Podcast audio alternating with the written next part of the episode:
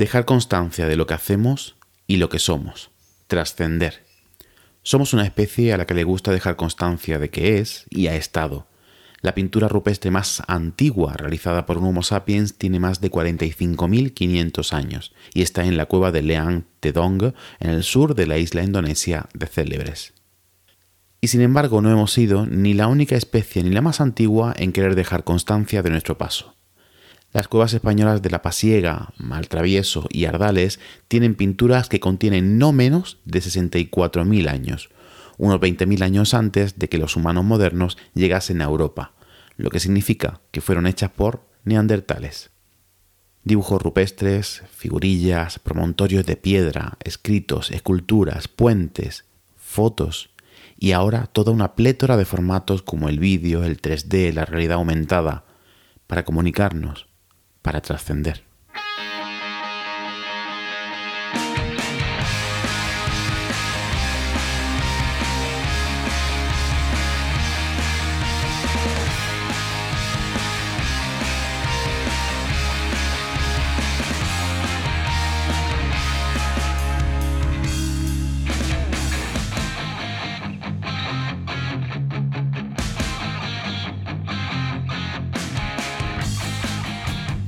Bienvenida a No Cuentes Esto, el podcast donde te enseñamos a vivir de contar la ciencia sin morir en el intento.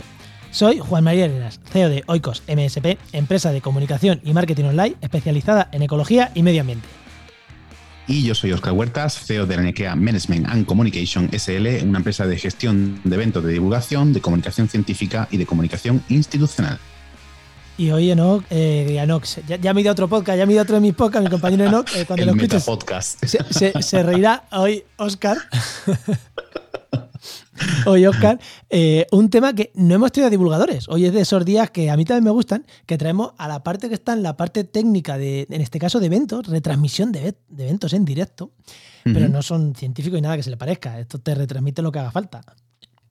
Yo, fíjate, en, mi caso, como organizador de eventos, son el tipo de perfil con el que yo trabajo prácticamente a diario. Periodistas, informáticos, técnicos, audiovisuales, es decir, todo ese cuerpo técnico que se necesita para que al final el producto que le llega a la gente el producto puede ser divulgación, pero puede ser novela, puede ser lo que te dé la gana, pero que sea de una cierta calidad. Entonces, a mí me parece muy interesante que la gente sepa este, este mundillo que hay en, pues, en este caso, en el caso de la retransmisión de, de eventos en directo y cosas así, pero me parece interesante traer este tipo de perfil más técnico. A mí, a mí me encantan, estos programas también, también me encantan y, es verdad que hemos tratado muchos temas técnicos que en otros programas a lo mejor no profundizamos tanto en qué software, en qué, en qué, herramienta, qué, qué, aparato tienes y me, me gusta, me gusta. Oye, Oscar, antes del patrocinador, ese libro que estoy viendo ahí, ¿qué es? ¿Eso qué es? Ah, amigo, ¿te has dado cuenta? Pues es un pequeño librito que hemos sacado entre 16 personas de la divulgación que se llama Genes, escribiendo el guion de la vida. Y ya lo podéis encontrar en todas las librerías, es de la editorial Guadalmazán. Y bueno, pues hay gente, mm, gente que ha pasado por aquí por el programa, como Ignacio Crespo, pero también está Paula Ruiz, Rosa Porcel, Pedro Morel, Ale Richter, Víctor García, mm, Guillermo Peri, con Chilillo, y con ilustraciones de Arias, con Carlos Briones, con Sara Robisco, con Ana Cáceres, con Isabel, en fin, tenéis un montón de gente, 16, que nos hemos puesto a escribir un libro sobre genética, desde los orígenes de la genética hasta las últimas técnicas de vacuna y de cualquier cosa. No, sé si se te olvida alguno, porque a 16 no has llegado, pero has dicho tantos que te has dejado a dos o tres y eso se van a cabrear, ¿eh? Bueno, pues entonces me falta Adrián Villalba, Isabel López, Ignacio Crespo, lo he dicho al principio, y Cerenia Arias, que es la que hace ilustración. Ya, yo, ya están todos. Bueno, ahora sí, ahora sí, Enoch, eh, cuéntalo, de, cuéntalo del máster, que también hay que Que no soy Enoch, de verdad, qué manía me tiene hoy, que no soy Enoch. Eh, decir que este podcast se hace gracias a la colaboración del Máster de Cultura Científica de la Universidad Pública de Navarra y de la Universidad del País Vasco, que acaban de comenzar, bueno, han comenzado hace un mes y algo, el segundo curso, en realidad tercero, pero como el máster dura dos años completos, pues han empezado el segundo ciclo de máster completo, en que la gente puede volver a empezar el máster desde el principio. Y sí, es lo que tiene que, que, estamos grabando dos programas seguidos y al final yo ya no sé ni, ya no sé ni a quién veo. ¿eh? no, pasa nada, no pasa nada, Emilio. Eh. Venga, Antonio, vamos para. Le, damos, le damos, ¿no? Eh, vamos ya, vamos ya con la conversación. Venga, vamos dentro.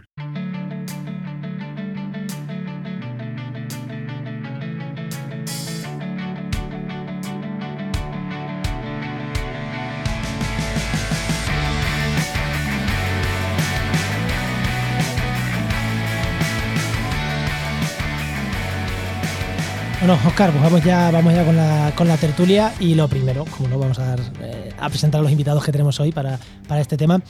Eh, tenemos por un lado a Antonio, Antonio Pastor González García, que es eh, FP especialista en sistemas informáticos, diplomado en informática en la rama de inteligencia artificial.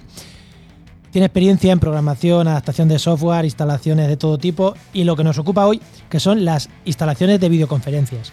De 2002 eh, tiene su empresa, que es VisualNet XL, y está especializada en eventos y congresos. Muy buenas, Antonio, ¿qué tal?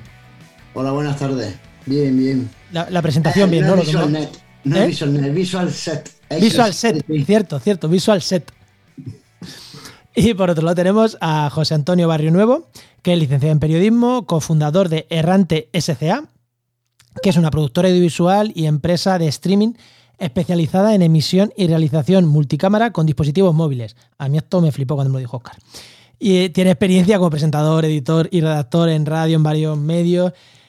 Y, o sea, has hecho un poco de todo, pero a mí me flipó lo de, lo, de los móviles, que es un poco por, es por lo que está también hoy aquí. Muy buena, eh, José, Antonio, ¿qué tal?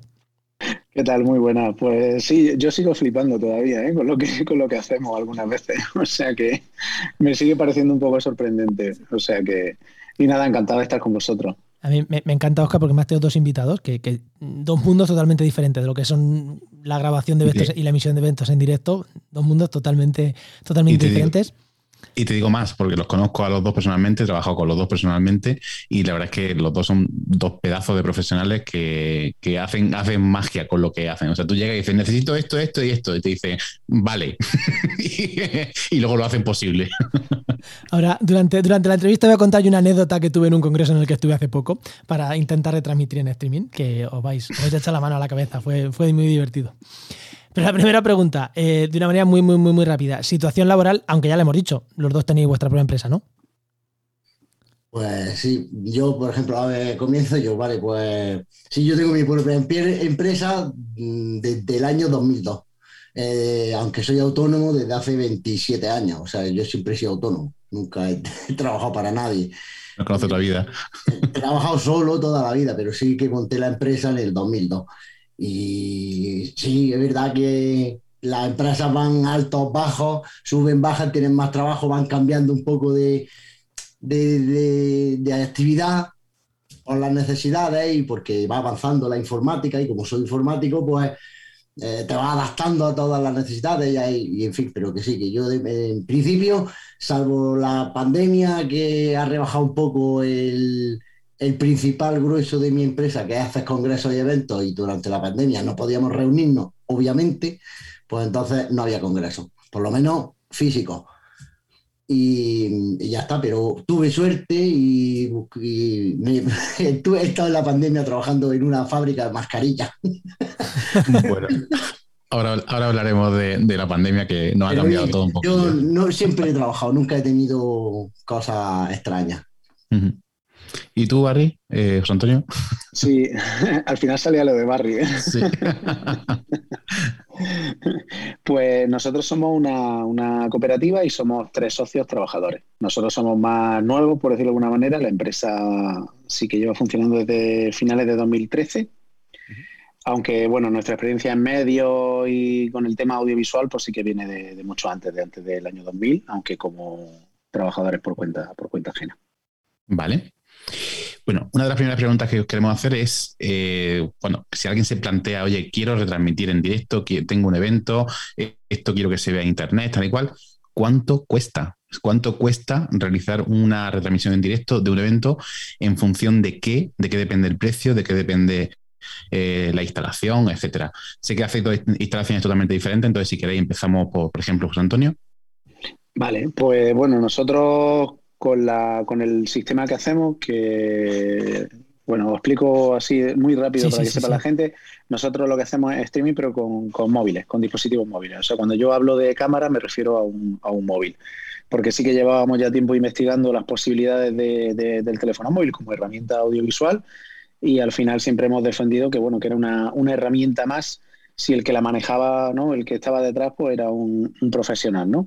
El profesional es la persona que, lo, maneja. Entonces, mm, nuestro sistema es con, dispositivos móviles y por simplificarlo también mucho y no, enrollarme y, contestando a la, pregunta en concreto, nosotros digamos que tenemos como una especie de tarifa estándar para un evento eh, de hasta dos horas, por ejemplo, ¿vale? Eh, en el que solemos cobrar entre 500 y 600 euros más IVA, ¿vale? Para que lo sepáis. Más o menos es un poco el, precio, el precio que tenemos nosotros para un evento de eso, una hora, hora y media, hasta, hasta dos horas.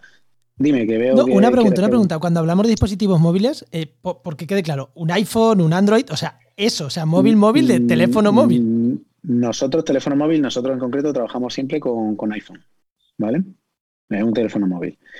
Y, entonces eso, el precio un poco el que os comentaba y luego ya pues depende de las características del evento. Luego ya si es un evento más largo, si es un congreso, si es una historia que dura varios días, si es una historia que es por la mañana o por la tarde, pues en fin, al final evidentemente no, no cobramos ese, ese precio que he dicho cada dos horas y lo pues ya hacemos una propuesta, ¿no? Es un poco como, como solemos trabajar cuando el evento ya es un poquito más grande o tiene otras características. Pero bueno, nos vamos moviendo un poco en eso. Luego, si es fuera de Granada, en fin, pues ya los típicos extras que hay que, que, hay que, que, hay que presupuestar ¿no? en una propuesta. Sí, pero vamos, que vosotros podéis hacer eventos eh, a cualquier cosa. O sea, porque claro, si, es, si vais con teléfonos móviles, que asumo que vais con cuatro o cinco teléfonos móviles, dos. Y... Sí, nosotros lo mínimo, no, lo mínimo que utilizamos son tres, tres cámaras, tres móviles, ¿no? Es lo que nos, nos gusta hacer. Eh, y luego ya dependiendo del evento, pues te pide, te pide más, más cámaras o, o, no. O incluso igual con, con dos va, va que, va, más que suficiente. Y cosas, pues mira, desde una presentación, una charla, eh, un congreso, evidentemente, así congresos más pequeñitos, ¿vale? Es verdad que nosotros lo que hacemos son congresos quizás más, más, pequeñitos. Hemos hecho partidos de hockey hielo, por decir así cosas un poquito más extrañas. Hemos hecho misas, hemos hecho, y lo más, quizá lo más complicado, procesiones porque podemos hacer la realización en movimiento, o no utilizamos cables en historias de estas, pues la podemos hacer en movimiento, realización y operadores de cámara en movimiento, acompañando a la procesión, y eso lo hemos dado en directo. Hemos hecho las fiestas de moros y cristianos, por ejemplo, de, un pueblo de aquí de Granada, de Benamaurel, todo en movimiento. Oh, o más, más reciente trabajamos para la Universidad de Granada, un acto que fue, creo que fue la, la semana pasada, con una visita del ministro y hicimos un directo que duró dos horas, pero tuvo una, dos, tres, cinco o seis ubicaciones diferentes. O sea que fuimos moviéndonos por todo, por todo el recorrido. Para que te haga una idea un poquillo de, Seguro que hay alguna cosa así loca que ahora no me acuerdo que hemos hecho también, pero son cosas de verdad que muy, muy variadas, ¿no? Y, y, la última pregunta ya es que me, estoy yendo a lo que va después, pero es que mm, creo que viene aquí.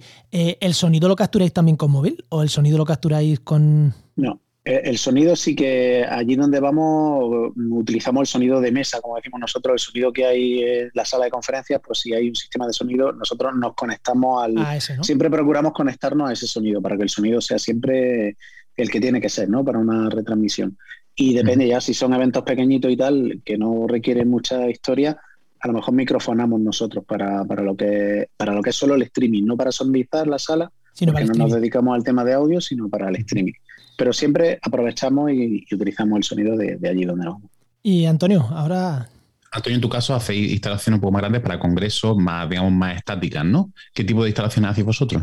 Pues bueno, la, refiriéndose a la pregunta que estáis haciendo sobre streaming, eh, la verdad es que todo vamos bajo presupuesto, no tengo un precio estándar de esto es un pack, no. ¿Por qué? Porque, a ver, normalmente los congresos se hacen en salones, necesitan una iluminación buena, que es quizá el problema que veo yo en casi todos los streaming, que no está bien la iluminación, independientemente, luego la mayoría solo ponen una cámara, entonces, con eso no gastas, gastas todo el general, el plano general, y como cuando pones vídeo se bajan las luces, entonces ya no se ve bien. En fin, es lo que yo veo de, los problemas que tenéis cuando hacéis eventos en la retransmisión. En cuanto al precio, pues es que depende. Mm, dos cámaras, dos operadores. Mm, o sea, es que depende. Depende, sí, pero cuando, cuando hablamos de cuánto cuesta, no solo también el eh, cuánto cuesta de dinero, sino cuánto cuesta de eso, de, de,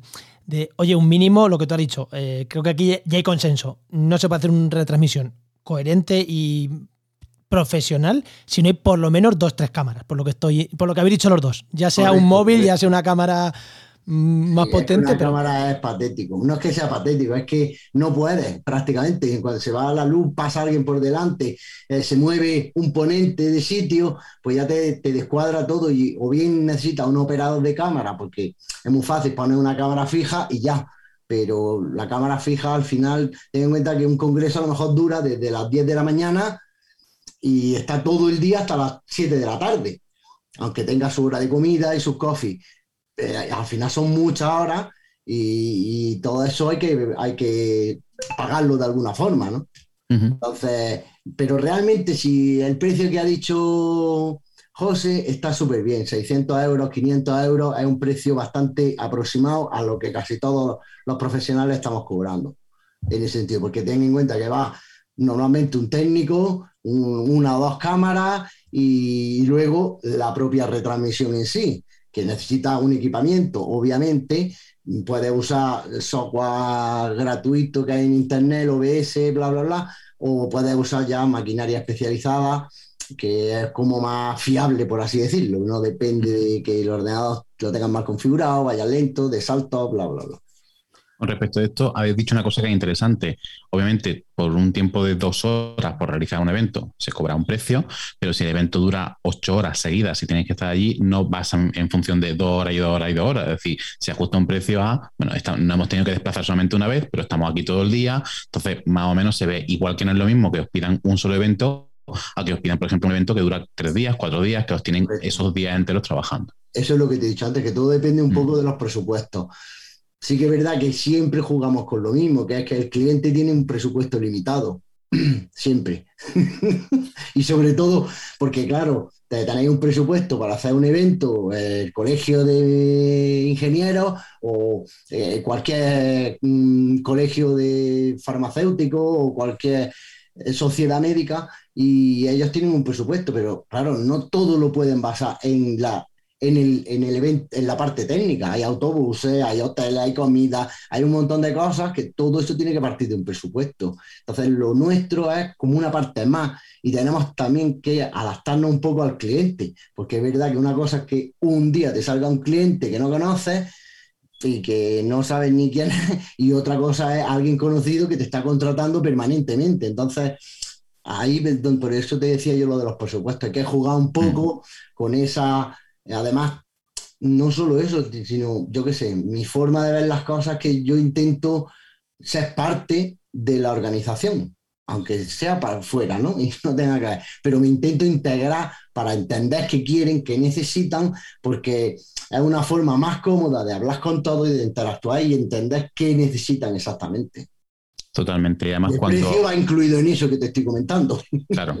Y además cuando haces un evento, y, me voy a ir ahora de Ganando Ciencia, que en el evento en el que mm, con Antonio Maestro hemos trabajado, cuando haces el mismo evento con el mismo equipo, un año y otro y otro, llega un momento que nos conocemos, sabe más o menos la dinámica del evento, qué va a pasar ahí, eh, nosotros conocemos también al equipo técnico y eso te da una facilidad y te da un feeling que facilita mucho el trabajo. Es decir, el primer año tienes que invertir cuatro horas en explicar lo que, lo que vamos a hacer y el último año le da un guion y así de última hora dice, Antonio, aquí va.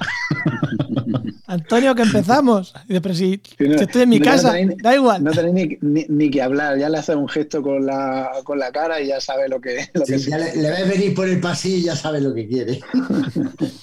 Oye, entonces, eh, aquí tenemos que vamos a, a preguntar por lo mínimo, mínimo, mínimo para un evento. Mínimo es un par de cámaras eh, intentar coger el sonido de la sala, ¿no? Eh, si la sala no tiene sonido, mm, sí que sonorizáis vosotros, pero eso es lo, mínimo mínimo.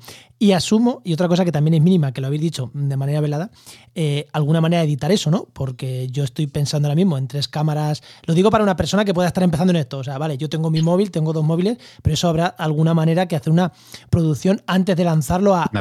Una realización. Una realización. Claro, llama realización. ¿Eso cómo, cómo lo hacéis? ¿Con, algún software también específico? Eh, Habéis hablado ya de OBS, que es un software eh, gratuito y que está, bueno, para empezar es una cosa que puede estar razonablemente aceptable. Sí, ese es bastante, para empezar y hacerlo, ahorrarte costos, es bastante interesante usar ese tipo de software, no solo el OBS, hay bastantes más, pero ese es súper sencillo y lo puede usar todo el mundo. Ahí el problema que tienes, bueno, pues que al ordenador de alguna forma tienes que engancharle las tres cámaras, el sonido de audio tienes que enganchar todo, todo lo que va a retransmitir. Y ahí ya es cuando empiezan a subir los costos, porque empiezas a, comprar conversores y ahí los conversores 1000 euros, 600, 400 y eso, eso vale caro. Ah, profesionalmente, no estoy hablando de un juguete que puedas tener en tu casa. Claro. Aunque el OBS sea gratuito, eh, tienes que tener de alguna forma de conectarle todo eso al ordenador para que luego el OBS pueda tú hacer la realización de, o sea, tú haces la realización y a la vez lo estás retransmitiendo, o sea, no tienes que tener máquinas diferentes. Sí que es verdad que en ese caso necesita un ancho de banda eh, mínimo, mínimo son 5 megas, mínimo, para tener un ancho de banda de audio correcto y de, y de vídeo no te voy a decir de 4K, porque eso no, pero por lo menos un vídeo de 1080 sí. Y eso necesita 5 megas mínimo, mínimo de subida limpia. La bajada nos da igual. A nosotros los streaming no necesitamos bajada, solo subida. Por eso eh, cuando pedimos internet, cuando vamos a los eventos, pues ¿qué internet tiene? Hacemos las pruebas que no está correcto el internet, pues pones tus pinchos 5G, 4G y ya con eso garantiza que tienes los 5 megas que te hacen falta para hacer la emisión. Sí, de hecho, de hecho, nosotros muchas veces con el tema del Internet nos pasa que, cuando vas y te dicen, no, nosotros tenemos fibra de tal y vas a muchas administraciones, por ejemplo. Sí, sí, tú haces un test y tienes 300 de subida, ¿sabes? Y dices, wow, esto es maravilloso. Pero luego te pones a retransmitir y no puedes porque por la configuración de la red, porque a lo mejor es una institución o una administración y tal, realmente no te deja, no te deja emitir. Entonces, por la experiencia al final sí que tenemos que recurrir pues a, router y tal, que sí que son 5G y que de hecho a nosotros, por ejemplo, no funciona, no funciona muy bien. y al final casi que te hace un poquito más independiente, ¿no? Y, depende de tu, de, tu, equipo. Que muchas veces también nos ha pasado que hemos cogido internet de un sitio, recuerdo, en, no, no voy a decir dónde, pero bueno, hicimos, empezamos con el streaming y se, se fue la luz y se cayó la red completa del edificio. Pues ese streaming se pudo hacer y de hecho los ponentes lo pudieron hacer porque nosotros pusimos nuestro router, ellos mismos para las videoconferencias se conectaron con nuestro router, el, streaming salió y fue porque teníamos nosotros un router externo. O sea, se va la luz y te quedas sin, sin streaming realmente, si dependes de... En fin, que hay cosillas que, que, funcionan muy bien y, no, y, al final el resultado, ¿no? Y otras veces llegas, te dicen, sí, sí, tenemos línea de internet adecuada, te conectas, resulta que es la misma, la, misma wifi para todos, los asistentes del Congreso y para ti. Con lo cual, cuando hay 150 móviles en el, auditorio, no funciona. Eduroam. Eduroam. Eduroam es, la, red esta que si tienes cuenta universitaria, no sé si la conocéis, pero seguro que mucha gente la conoce, que te puedes conectar en cualquier universidad de España y no sé si del mundo. O, eh, de muchas de ellas sí. Pero, pero, pero, va a pedales, o sea, eso no sirve para nada. Claro al eh, final, que lo suyo es que lo tengas tú, que, que lo que tengas, como, como, decía Antonio, al final que tenga ese mínimo, a partir de ahí hacia arriba, y que lo tengas para ti. Sí, pero bueno, que no es, no es mucho, ¿no? No es un mínimo, por lo que estoy viendo, no, es un mínimo. No, o sea, no es, no es, tampoco ninguna locura. Es verdad que con poquito, como decías, se puede, se puede salir en condiciones.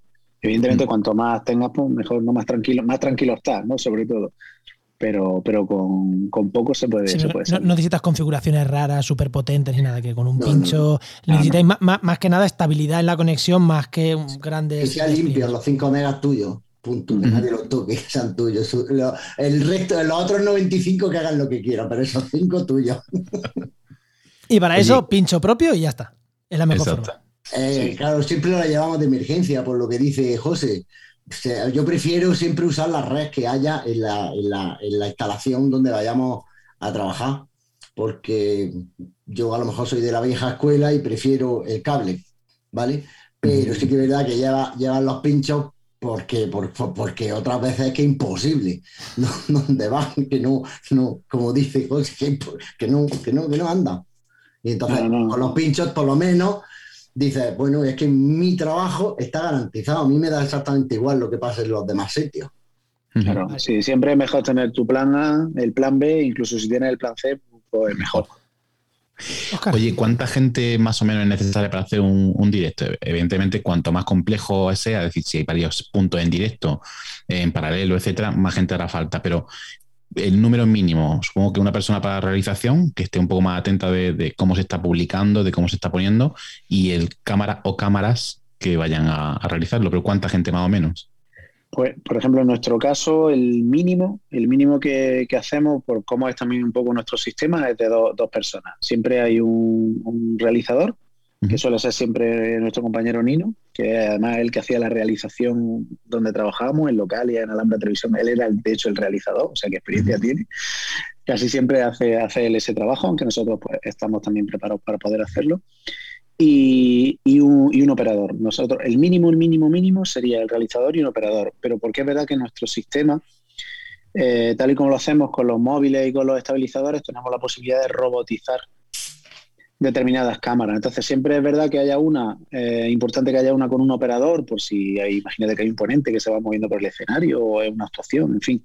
Pero luego si, si podemos seleccionar otros planos que en un momento dado podemos ajustar y podemos mover porque robotizamos. Entonces mínimo dos y luego si el evento también es más grande, pues ya depende, ya, somos tres o si requiere más, ya a partir de ahí ya va sumando. Mm. ¿Vale? Yo el mínimo, ya te digo, lo mío es es lo que te he dicho, dos también porque es el realizador y el cámara, básicamente. en mi caso, como he hablado antes de Granando Ciencia, pues yo no puedo estar de realización porque estoy pendiente de todos los PowerPoint y todas las ponencias. Entonces, mm, me encargo del streaming, pero solamente de la parte informática, de que funcione, de que estemos emitiendo y de que eso esté, la red funcione. Mm, garantizar que tenemos de que, o sea, garantizar que podemos emitir. Y lo pongo todo en marcha, pero luego la realización ya la hace todo el equipo técnico que va conmigo. En, el caso de Desgranando. Claro, en este caso. Pendiente más del otro. Claro, en este caso es no solamente la realización del directo, sino toda la realización de que se vayan pinchando las presentaciones, las músicas, que la iluminación cambie acorde a lo que se ha acordado en el guion. Es decir, que es, un evento completo. Es, se parece más a una obra de teatro más que a una conferencia. Sí, sí, no, pero en las conferencias pasa lo mismo. quizás no tengas tantas eh, luces cambiando porque un evento es más estático, pero al final prácticamente, quitando la iluminación, cambian de... Es prácticamente igual que lo que hago con vosotros en Desgranando. Un evento de cualquier congreso médico, por ejemplo. Exactamente lo mismo te encargas de la sala de ponentes, recibes a todos los ponentes, arreglas los PowerPoint, se ven todos los vídeos, los PDF o los keynotes o lo que sea, y luego todo eso garantiza de que estén en sus salas correspondientes. Pues yo qué sé, yo he hecho un congreso con 27 salas. ¿Cuántos técnicos éramos? Cuatro. Cuatro para 27 salas. Pues en la sala de ponentes está dos. Recibe a cuántos? A 300 ponentes que van a hablar durante cuatro días. Pues claro, estos son 400 documentaciones y tienes que preparar la red para que todo vaya a su sitio, no se pierdan los archivos por un sitio y todo eso. Pero eso no es streaming, eso es lo que yo soy especialista. Y luego aparte está el streaming. Entonces, lo vuestro de Desgranando, por poner el ejemplo, es, esta es una mezcla de las dos cosas. Necesitas retransmitirlo a Internet y además necesitas la parte de congreso. Entonces, Vale, y ahora otra, otra pregunta que le he dicho a Oscar que no le iba a hacer, pero lo voy a hacer. Eso lo acabo de decir aquí por, comunicación interna, ¿no lo voy a hacer? Pues sí, la voy a hacer. Eh, cuando vais a una sala o cuando dicen, aquí está, esto está sonorizado, esto va, es genial, eh, por experiencia, que esto es más experiencia. Asumo que lleváis todo vuestro equipo por si os la cuelan y no está tan bien. Pero suelen estar bien eh, esas sonorizaciones o ese audio, ese, supongo que cámara menos, que tienen las salas o en general la gente pecamos de decir, ¡buah, esto es una maravilla! Y os pongo el ejemplo. O sea, eh, en un congreso en el que estuve, yo me quedaba un poco de la organización, un soy muy chiquitín. Eh, vamos a retransmitir en directo, me lo dijeron, o sea, según llegué yo allí, como yo me encargo de la comunicación, pues yo también era encargado del streaming, curiosamente. Sí, hombre, eh, de aquí se puede sacar audio. Es como, ya, pero ¿cómo? O sea, mm, se sacaba en Canon. O sea, en Canon, el cable gordo, vale, muy bien, necesito una mesa la mesa era una mesa en analógica, o sea, no la podía conectar ni al ordenador por cable USB. Claro, era como, pues no, no va a haber streaming. Yo lo siento mucho, pero haberlo pensado antes o haber contratado a alguien o, vamos a verlo con más tiempo. Eh, ¿Os ha pasado eso? Porque es que eso que me pasa a mí en una universidad, supongo que a vosotros os ha pasado un montón de veces, que llegáis y hay un equipo de mierda o no, o normalmente sí que están los sitios adaptados. Pasa de todo, en nuestro caso pasa de todo. Hay sitios que evidentemente son salas más modernas, que el equipamiento es más moderno y demás. Hay otras que, son mucho más sencillitas. ¿Qué pasa? Que bueno, que decía lo del cable Canon, al final llevas Canon, llevas ya, llevas mini ya, llevas, de todo, porque cuando no es de una manera es de otra, y si no, al final acabas poniéndole un micro inalámbrico tuyo al que va a hablar, en fin, que al final intenta buscar la solución, pero que te encuentra un poco de todo. Depende de, evidentemente, por ejemplo, palacios de congreso y demás, pues esos tienen un equipamiento que sí que, sí que está y tienen sus técnicos además y funciona muy bien. Eh, salas de la universidad, la mayoría de salones de actos ya de algunas universidades, las más modernas están medio que, las que no, te encuentras también con cosas increíbles. Lo normal es que mm, si, si, lo, si lo hacen en una sala donde suelen hacer actos, donde suelen convocar a los medios y demás, pues suele haber un rat de medios donde te puedes conectar, en fin.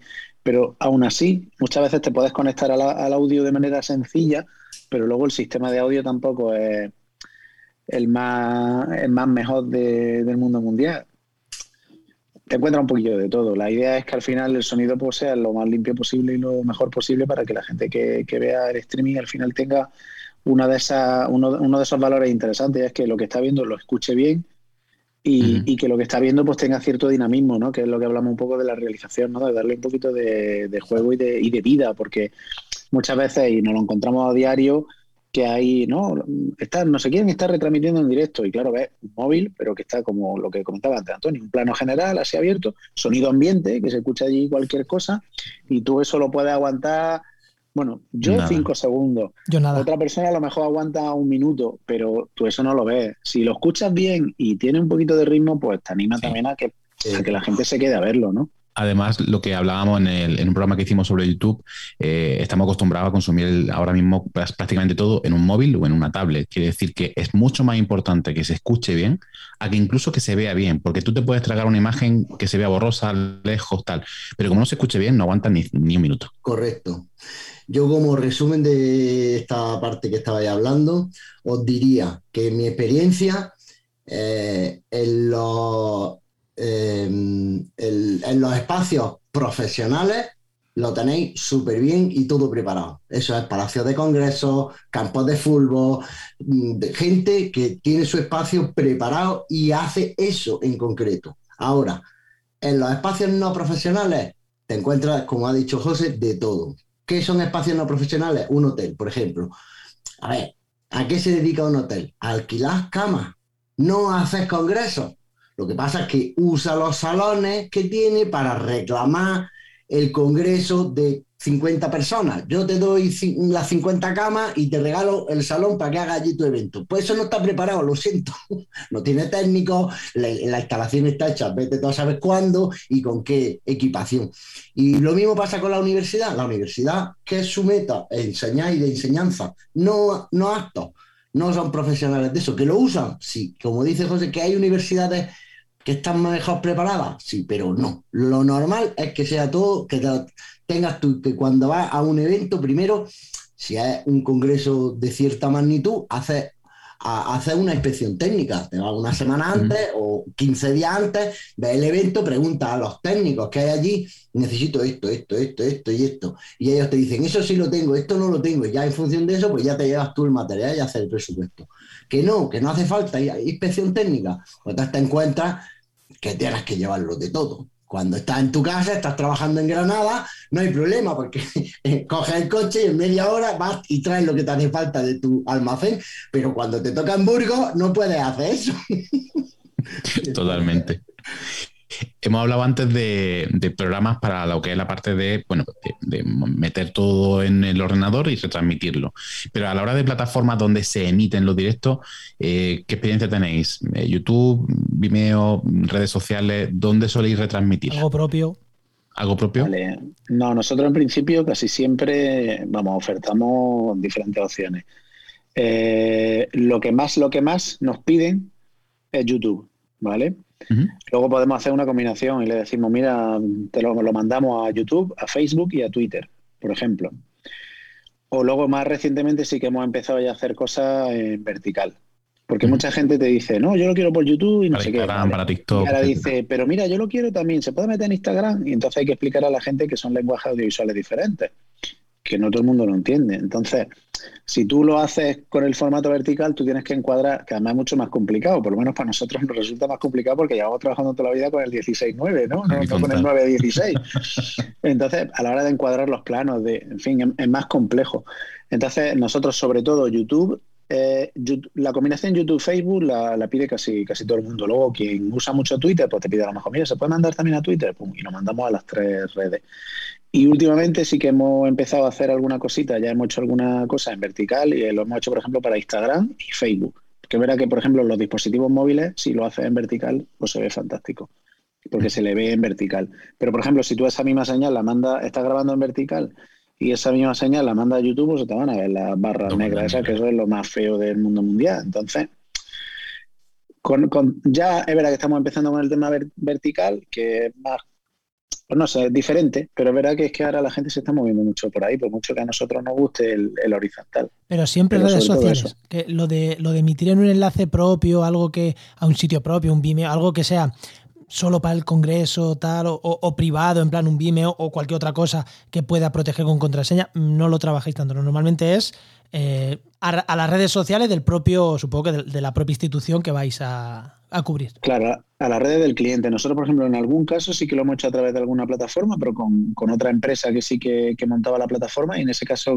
quiero recordar que lo hicimos con Vimeo. O sea, nosotros mandábamos la señal a Vimeo y, la gente que llevaba el tema de la plataforma, donde todos los del Congreso se inscribían con su nombre, su DNI y demás, porque sí que era una cosa así más de por inscripción, eh, ellos veían, lo veían en la plataforma, pero creo que fue a través de, a través de Vimeo. Nosotros mandábamos la señal a Vimeo y ellos la convertían dentro de la plataforma. Vimeo es que, lo digo como tip, por si a alguien le interesa, Vimeo tiene una cosa muy interesante, que es que le puedes decir, este enlace solo, puede verla, solo lo pueden ver desde esta página web. Es que ni de la propia página de Vimeo se puede ver. Y es una cosa, eh, bueno, es, es, una herramienta específica para ese tipo de cosas, tanto en, para un vídeo como para un, para, un directo se puede hacer. Entonces, eh, está muy bien mandarlo a Vimeo porque de ahí lo metes donde quieras. Y otra cosa interesante de Vimeo con respecto a YouTube es que en YouTube están los punteros sensores de música y de los derechos de autor, que en cualquier momento suenan tres notas de los Beatles y te cortan el audio de todo, de todo el directo. Eso en Vimeo no te pasa, en YouTube sí. Yo, por ejemplo, de esta pregunta, mm, ahora ya no, porque ya todo el mundo te lo pide en YouTube, obviamente, porque lo tienen online y lo pueden editar ellos mismos y manipular y meterlo en un canal, en otro pero sí que es verdad que al principio el primer streaming que hice fue para el Instituto Astrofísica, precisamente.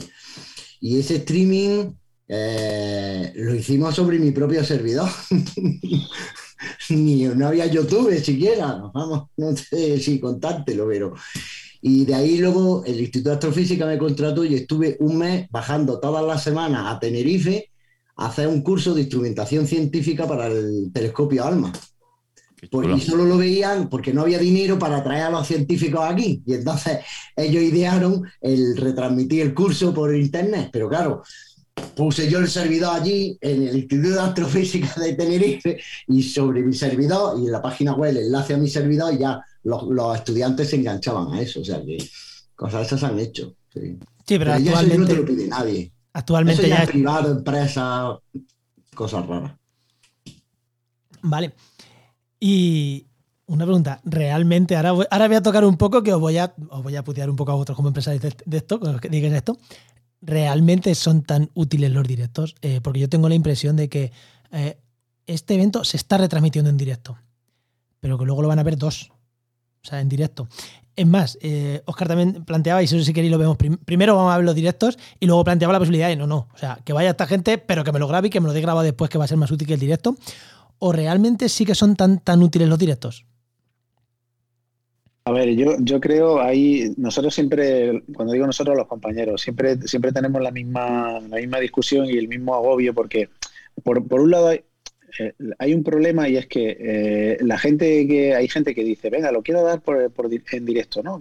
Este evento lo quiero dar en directo.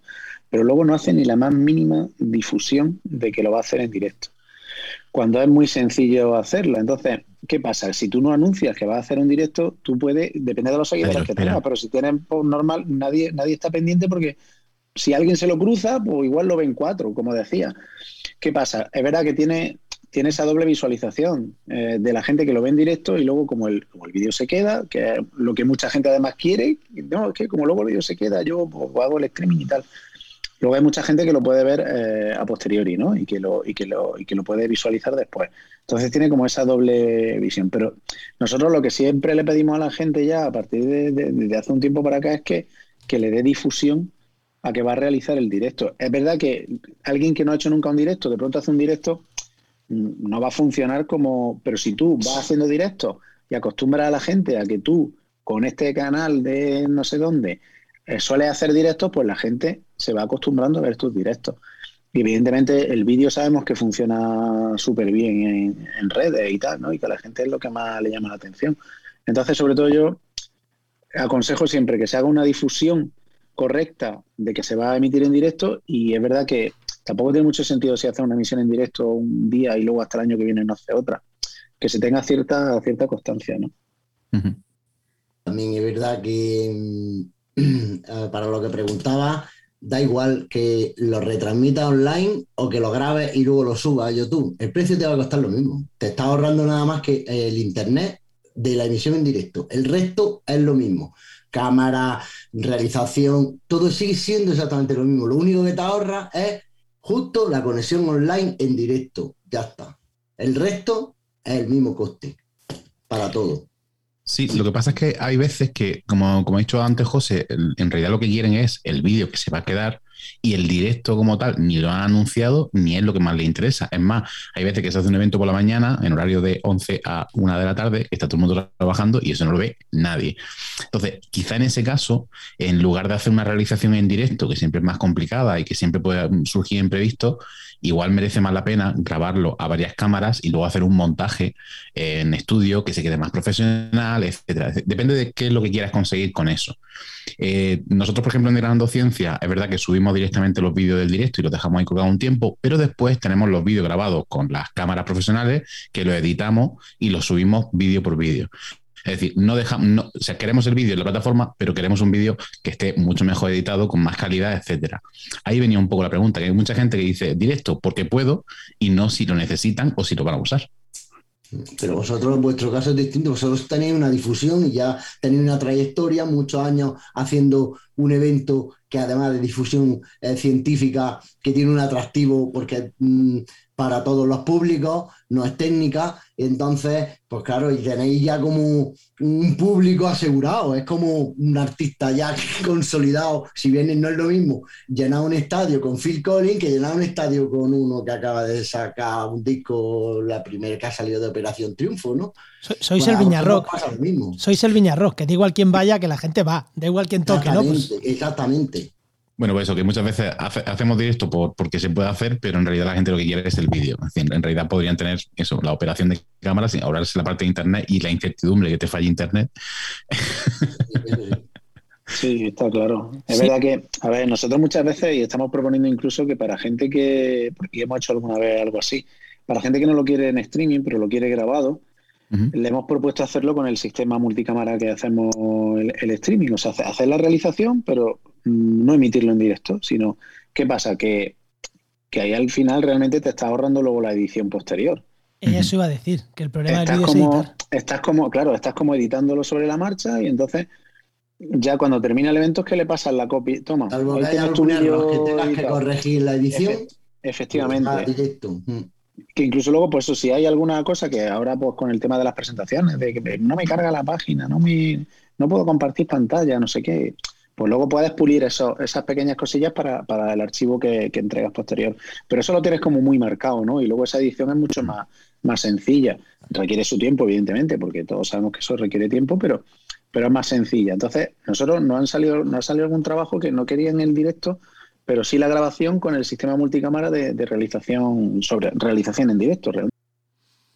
Eso, eso está guay porque es lo que iba a decir. El problema de, de la edición posterior del vídeo eh, es que después tienes que estar cortando, tienes que estar editando, que eso, joder, editar vídeo. Mm, o yo hay veces que me, que me editar audio de un podcast, eh, o sea, me río, me río si pensara que tuviera que editar vídeo.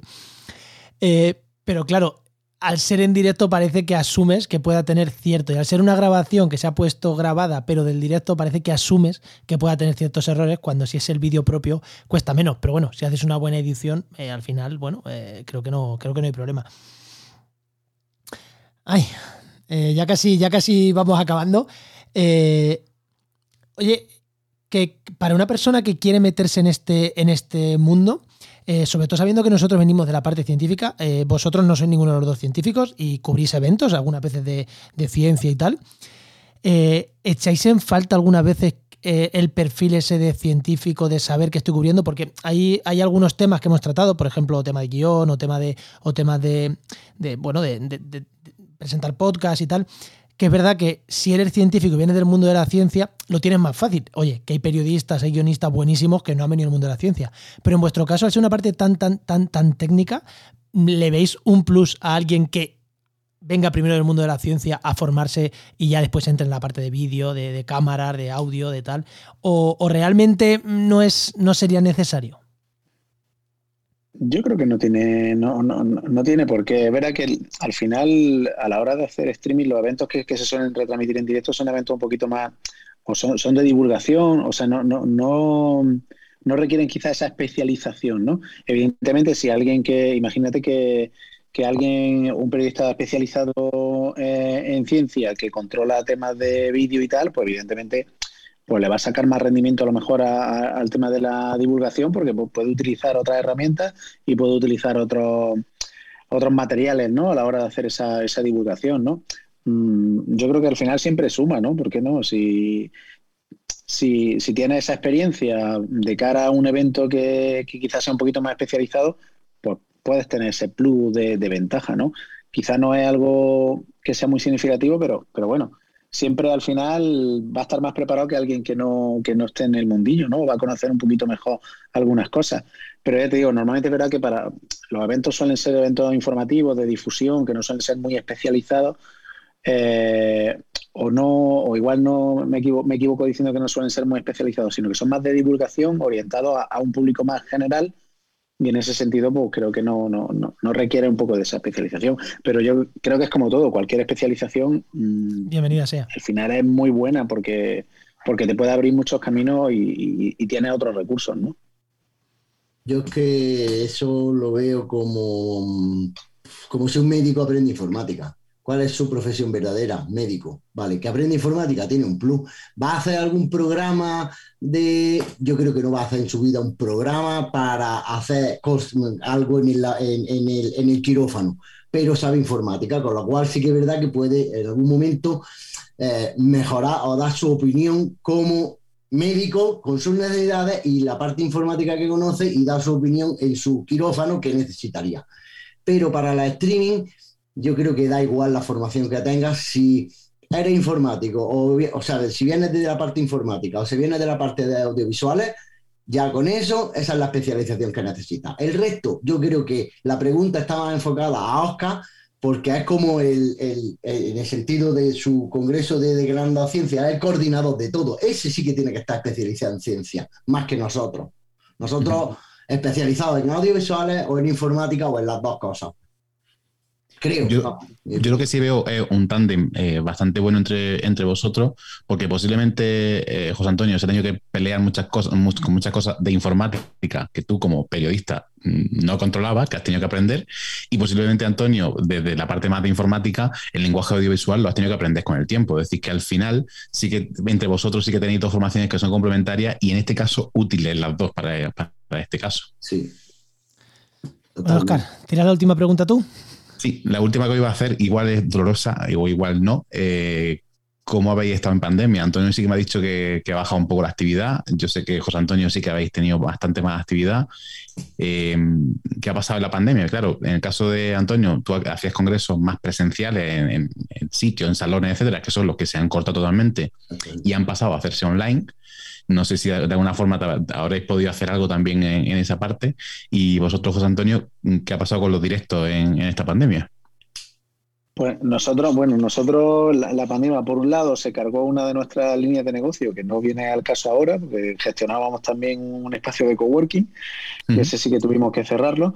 Pero bueno, es verdad que eh, eh, llegó en un momento en el que estábamos con mucha grabación de vídeo y en, un momento en el que el streaming estaba pues cada vez, cada vez más, cada vez teníamos más carga de trabajo.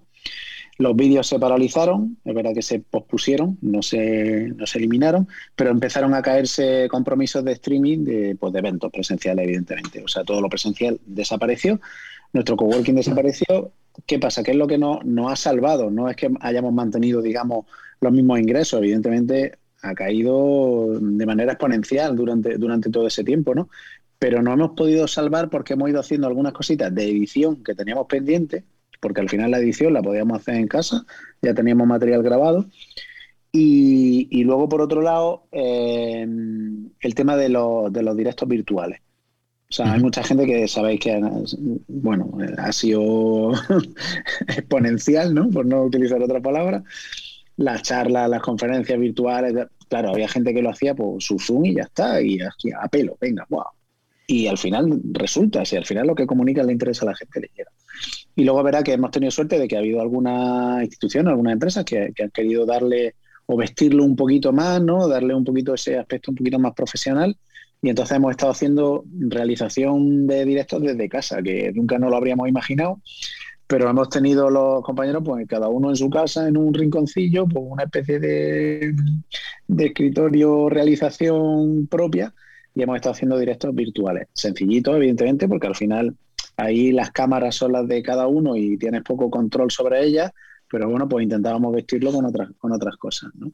Y, eso es un poco lo que nos ha salvado, esas conferencias virtuales que, que sí hemos ido realizando. Pues yo no he hecho nada de, mi trabajo de congreso, porque en marzo del 2020 hizo todo, ¡puf! Se acabó. ya está. Sí que es verdad que se hizo, que hice en diciembre, en noviembre, a finales de noviembre, hice un congreso virtual pero es lo que dice José, está en tu ordenador allí controlando las salas, que le, más que nada era asistencia técnica a la, gente que estaba en sus casas como ponentes y como asistentes con sus cámaras y su... No me funciona el audio, ya te, te, comparte el ordenador remoto, le miras, le compruebas que, que no tenía activado esto, se lo activa y ya le funciona. Básicamente es como un técnico en remoto de asistencia pero no como técnico de congreso. Y sí que es verdad que yo mi ingreso, pues no, no lo he notado mucho, la verdad. ¿Por qué? Pues mira, pues yo qué sé, porque he tenido suerte y un amigo mío montó una empresa de fabricar mascarillas y me contrató para que le ayudara a, a gobernar a 20 personas y ya está. Y ahí estamos durante toda la pandemia, salvo cuatro eventillos, cosas que me han salido mm, muy pequeñas, el resto ha sido estando allí las mascarillas, o sea que tampoco yo... necesario también que no se, han, no se han usado pocas en esta pandemia. A ver, es que, yo, es que yo vengo de... A ver, cuando yo empecé informática tenía 18 años, ahora tengo 55. Y, y, cuando yo empecé con informática no, no había nada, no había tiendas, no había internet, no había web, no había Google, no había nada. Entonces todo te tenías que buscar la vida para arreglar el ordenador, para lo que sea, era como un MacGyver, con un clic y lo arreglaba y ya está. Entonces, es, mi forma de trabajar es como eso. Me tengo que buscar la vida y pues, tengo que poner a, hacer mascarillas. Pues hago mascarillas. Hago mascarillas. vamos, vamos eh, cerramos ya la tertulia. Vamos con las preguntas rápidas. Sí, yo iba a hacer solamente un comentario eh, antes de terminar y es que yo fíjate, yo curiosamente como, como, empresa de comunicación y divulgación científica nos hemos visto casi a caballo entre vosotros dos. Efectivamente, cuando llegó marzo de 2020, a tomar por culo todos los eventos, cancelé cerca de 15 eventos los siguientes meses, con lo cual dice, ostras, ¿y ahora, qué hacemos? Y sin embargo, lo que nos salió muy rápidamente fue esa parte que dice eh, José Antonio de realización online, pues me empezó con cosas muy pequeñitas, pues un seminario, un tal, después nos fuimos viniendo arriba y, acabamos organizando un congreso para 900 personas a nivel mundial con conexiones desde Japón, desde Australia, desde tal, es decir, sí que es verdad que nos hemos tenido que adaptar de alguna forma y obviamente, claro, no era solamente la parte de retransmisión en directo del, Congreso, era asegurar que la dinámica del Congreso fuese funcionando, pues con diferentes herramientas, con, con o sea, Zoom era como la parte principal donde estaban los vídeos, pero luego la gente pues interaccionaba a través de herramientas como Remo, donde tú puedes hacer pequeñas videoconferencias o abrías un canal de Slack donde la gente podía ir discutiendo, es decir, de alguna forma teníamos que idear la forma que la gente pudiese seguir interaccionando en un congreso sin estar presencialmente en un congreso. Y la verdad es que para nosotros ha sido como, bueno, pues eso sí que no solamente nos ha salvado, sino que este año curiosamente nos ha ido mejor que, que otro año. Así que bueno, hemos tenido que... Eso es adaptarse, Oscar. Eso es adaptarse, efectivamente. eso es adaptarse. Pues ahora sí que nos vamos con las preguntas rápidas, que tenemos que irnos rápido y vamos a ver si las hacemos en 7 o 8 minutitos todas. Venga.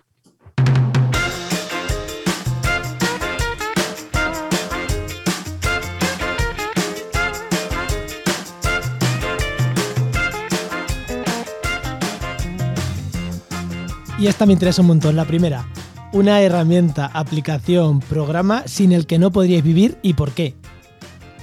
Vale, el móvil ya lo sé, pero ahora aplicación, eh, José Antonio, aplicación, alguna app que digas. ¿Una aplicación? Mira, por ejemplo, para el tema de vídeo, una que utilizamos nosotros mucho y que a la gente seguro que le va a morar, se llama Filmic Pro, para hacer grabaciones con el móvil. Filmic Pro, muy bien. ¿Está disponible para Android y para...? Para Android y para iOS. Y seguro que está la Filmic normal, que es gratuita, y la Pro, que es de pago. Eh, esta de hecho es solo pro. Es de pago, no, es, muy, no es muy cara. y para las prestaciones que te ofrece, es fantástica. o sea que para, empezar, eh, como herramienta para empezar a editar vídeos y tal, así sencillita, pero ya dando un paso pro, saltando de las gratuitas. Esa sería Filmic Pro para grabar y os digo otra, así de regalo. KineMaster para editar. KineMaster, muy bien. KineMaster. Todo con el móvil, ¿eh? ¿Vale? ¿Y tú, Antonio? Pues yo, depende. Si es para mi vida normal. Puede ser, para tu vida normal. Mi vida profesional, yo necesito usar el CoinMarketCap todos los días. Eso es una plataforma donde están todos los precios de las criptomonedas y no puedo vivir sin ello. Desde el 2014 no puedo vivir sin esa herramienta. ¿Y a nivel profesional? A nivel profesional, pues mira, el OBS, por ejemplo, lo uso mm, bastante habitual. No es que además el OBS, aparte de hacer streaming, es que te permite mm, en una sala, eh, tú ten en cuenta que sí, que tú, hagas, haces un streaming con las cámaras, perfecto, pero también tienes 200 asistentes que tienen que ver una pantalla gigante. Entonces, eh, con el OBS te permite retransmitir a Internet, pero también te permite eh, mostrar en la pantalla lo que tú quieras, que luego todo se transmite a Internet. Pero eh, imagínate que no haces una retransmisión por Internet. Pues con el OBS también puedes hacer un congreso. Vas a meter dos portátiles, el del atril, el del fondo, el del que lleva en los vídeos, y todo eso lo mezclas ahí y, va perfecto. El OBS que además es gratuito. Sí, es el que usaría yo para lo vuestro. Vale. O sea, no podrías prescindir del OBS. vale, la siguiente pregunta es: ¿cuánto cobráis y de dónde vienen vuestros ingresos? Bueno, pues yo cuánto cobro. Si, queréis responder. Yo qué sé, yo tengo. mi mujer trabaja, tiene su sueldo, yo trabajo en lo mío y yo podría sacar una media aproximadamente de 2.500 por ahí todos los meses, aproximadamente en unas circunstancias normales. Ahora tengo otro ingreso extra. Sí, pues que mi inversión en criptomonedas me dan un plus bastante potente. Vale. no, lo, no voy a dejar mi trabajo. Independientemente, aunque tenga muchos ceros de esas inversiones, no, me, no voy a dejar mi trabajo porque es una forma de, de, vivir. ¿Sabes lo que te digo? Que no es solamente, eh, pues yo ya gano mi dinero y me puedo retirar. No, no, porque entonces, ¿qué haces todos los días con tu vida? ¿Y qué le enseñas a tu hijo? A no hacer nada porque lo tienes todo, pues no, hay que trabajar, esforzarse. ¿Vale? Pues contesto yo, ¿no? sí, sí, sí, claro, claro. no, pues nosotros hasta hace un tiempo éramos mil euristas y ahora estamos por un poquito más de los mil euristas. Pues siguiente, un fallo o cagada profesional que os haya servido, bueno, cagada profesional o personal, que os haya servido para crecer profesionalmente. En plan, pues aquí mm, la cagamos, la cagamos hasta tal punto que nos echaron de la radio, de la tele o trabajábamos, cerró el canal, pero oye, gracias a aquello hemos aprendido no sé qué, por decir algo extremo, ¿no? Eso, un fallo o cagada que os haya ayudado a crecer. Venga, empieza ahora tú, José Antonio, si quieres. Vaya, yo que me, la iba a pensar. Bueno, venga, pues Antonio. a ver. Venga, eh, fallo, no sé, al final fallos pequeñitos que te hacen espabilar y, no cometerlos de nuevo, además fallos tontos. Pero así gordo, gordo, bueno, por alguna decisión particular de meterme quizá en algún colectivo donde no me tenía que haber metido. Hasta ahí puedo leer. Y te ha ayudado, y te ha ayudado a crecer, ¿no? Profesionalmente también. Sí, sí, al final me he dado cuenta de muchas cosas que, sí, evidentemente te, esas cosas te ayudan un montón. Vale. Antonio. Yo, cada, cada evento que hago cometo una cagada pero son leves y nadie se entera, ¿vale? Me entero nada más que yo. Pero la que sí que de verdad que sé que más me ha impactado en el sentido de que lo he sufrido de verdad es que una vez hicimos un congreso de física mundial donde además se aprobaban una serie de normas para eh, los aceleradores de partículas y cosas de esas mm, bastante bestias y nos encargaron eh, grabar la sesión de clausura donde se, mm, donde se, digamos que se resumía todo lo que se había hablado en el Congreso y todo lo que se había aprobado y todas las normas, ¿no? Vale. Y cuando nos piden las grabaciones, las grabaciones no estaban. Era un Congreso Mundial que tenían que, que mandarle las grabaciones a todas las delegaciones de los países. Pues no había audio, es que perdimos el audio. ¿Por qué? Pues porque en vez de usar una máquina profesional para grabar el audio, usamos una mesa de audio que llevaba un grabador dentro y no funcionó. Y eso es una cagada muy grande porque tuvimos que regalar el Congreso, vamos, como compensación. No le pude cobrar al cliente nada. Y mira que estuvimos cuatro días trabajando allí. Pues al final, fíjate, por una tontería, eh, y eso es una. Eh, y ahora llevo dos máquinas de grabación. Voy a los congresos y me piden grabación. En el primer de Granado Ciencia nos pasó eso, en la sesión última, en la que yo además di la charla más difícil que he dado en mi puñetera vida, porque era de un tema muy personal que me afectaba mucho y di la charla más complicada de mi vida. Y no tenemos audio. Tenemos una imagen preciosa y yo haciendo así. y ya está. que al final, ahora escuchando a Antonio, a nosotros se nos perdió una vez una tarjeta de la cámara después de haber hecho uno de los vídeos y no aparecía, volvimos al pueblo, buscamos por otro sitio, no aparecía la tarjeta, tuvimos que volver a grabar el vídeo directamente. Que bueno, que tuvo solución, ¿no? Pero que desde entonces hacemos dos, no tres copias de seguridad de cada, tarjeta nada más terminar de, grabar. Pues yo después de ese congreso, fíjate, ya respondiendo otra vez como una cosa que tengo en la cabeza, tú te puedes esforzar en un congreso de cuatro días el 120%, trabajar 16 horas, ¿vale? Perfecto, todo sale perfecto. Pues como la caga el último día, es lo único que se acuerdan. El resto da igual lo que haya hecho. Con lo cual, el último día para, para mí es mucho más importante que todos los demás. Porque es cuando ya estás relajado, quedan dos horas para terminar, estás ya cansado, necesitas irte. Pues ahí es cuando más concentrado tienes que estar, porque ahí la cagas. Y ahí es de lo único que se van a acordar, de lo último que ha pasado. Y cuando tienes que hacer el volcado de todas las tarjetas, copias, todo lo que hay que hacer, importante hay que hacerlo en ese momento. Exactamente. Bueno, venga, pues la última pregunta, Oscar. ¿A quién nos recomendáis eh, una persona o un tema o una persona y tema para que venga al programa? Pues yo, mira, no sé, estaba, estaba dándole vuelta, no sé si igual había hablado ya con ellos, no sé, pero hay, hay una gente que hace una revista, los de Principia Magazine, no sé si los conocéis, y es una publicación.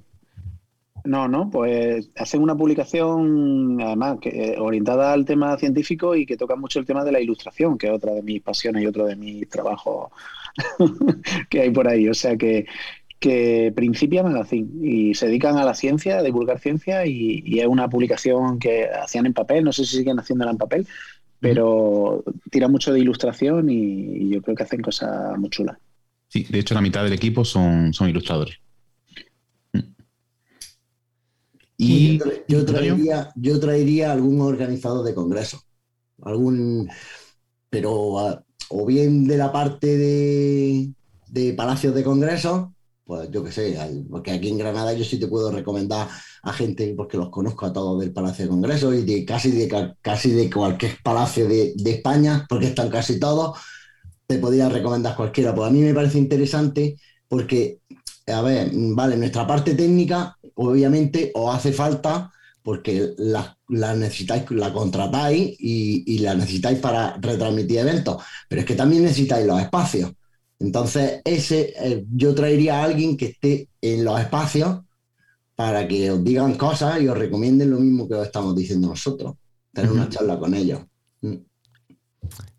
Pues genial. Eh, pues nada, mm, apuntado quedan los dos. Eh, momento spam en un minuto, que sabemos que, lleves prisa. Eh, momento spam, eh, ¿dónde podemos encontraros a vosotros o a vuestras empresas? Quien quiera contactar con vosotros. Ahora es el momento de, decirnos, pues eso, recordarnos el nombre o alguna manera de contacto o lo que, o lo que queráis. Venga, Antonio, si quieres, empieza tú ahora. Bueno, pues a mí me encontráis, tengo una página web estática, no es nada dinámica porque solo pongo los servicios que ofrezco, que es visualset.es. visual, sí, visual y set XET, que significa más o menos experiencia en tecnología. Vale. Visual set. Y ya está, y podéis encontrarme básicamente ahí. El correo electrónico antonio.visualset.gmail y, y si os hace falta lo que sea, nada más que o a través de Oscar o a través de los contactos que yo he dicho, pues solicitar un presupuesto o la necesidad que tengáis, porque también se hacen cosas imposibles, pues se busca uno la vida para hacerlas. Perfecto. Y, bueno, en nuestro caso, pues también la página web creo que es lo más sencillo, directosconmóvil.es. En nuestras redes sociales, directos con móvil, y bueno, y el correo es muy sencillito porque es hola de saludo con h arroba directosconmóvil.es. Pues genial. Eh, pues Oscar, ¿nos vamos o qué? Pues sí, ha sido un placer, chicos. Muchísimas gracias. Y de verdad que un lujo, porque de verdad que si alguien tiene la oportunidad de trabajar con vosotros, que lo haga. Pues muchísimas, muchísimas gracias. Y Muchas gracias. Esto ha sido No Cuentes Esto, un podcast de la red Podcastidae. Y recordad que este podcast se hace con la colaboración del Máster de Cultura Científica de la Universidad Pública de Navarra y de la Universidad del País Vasco. Y si quieres hablar con nosotros, os esperamos a nosotros sí, que no solo en nuestra web, en redes sociales, que Oscar y yo sí que somos ahí muy, muy activos.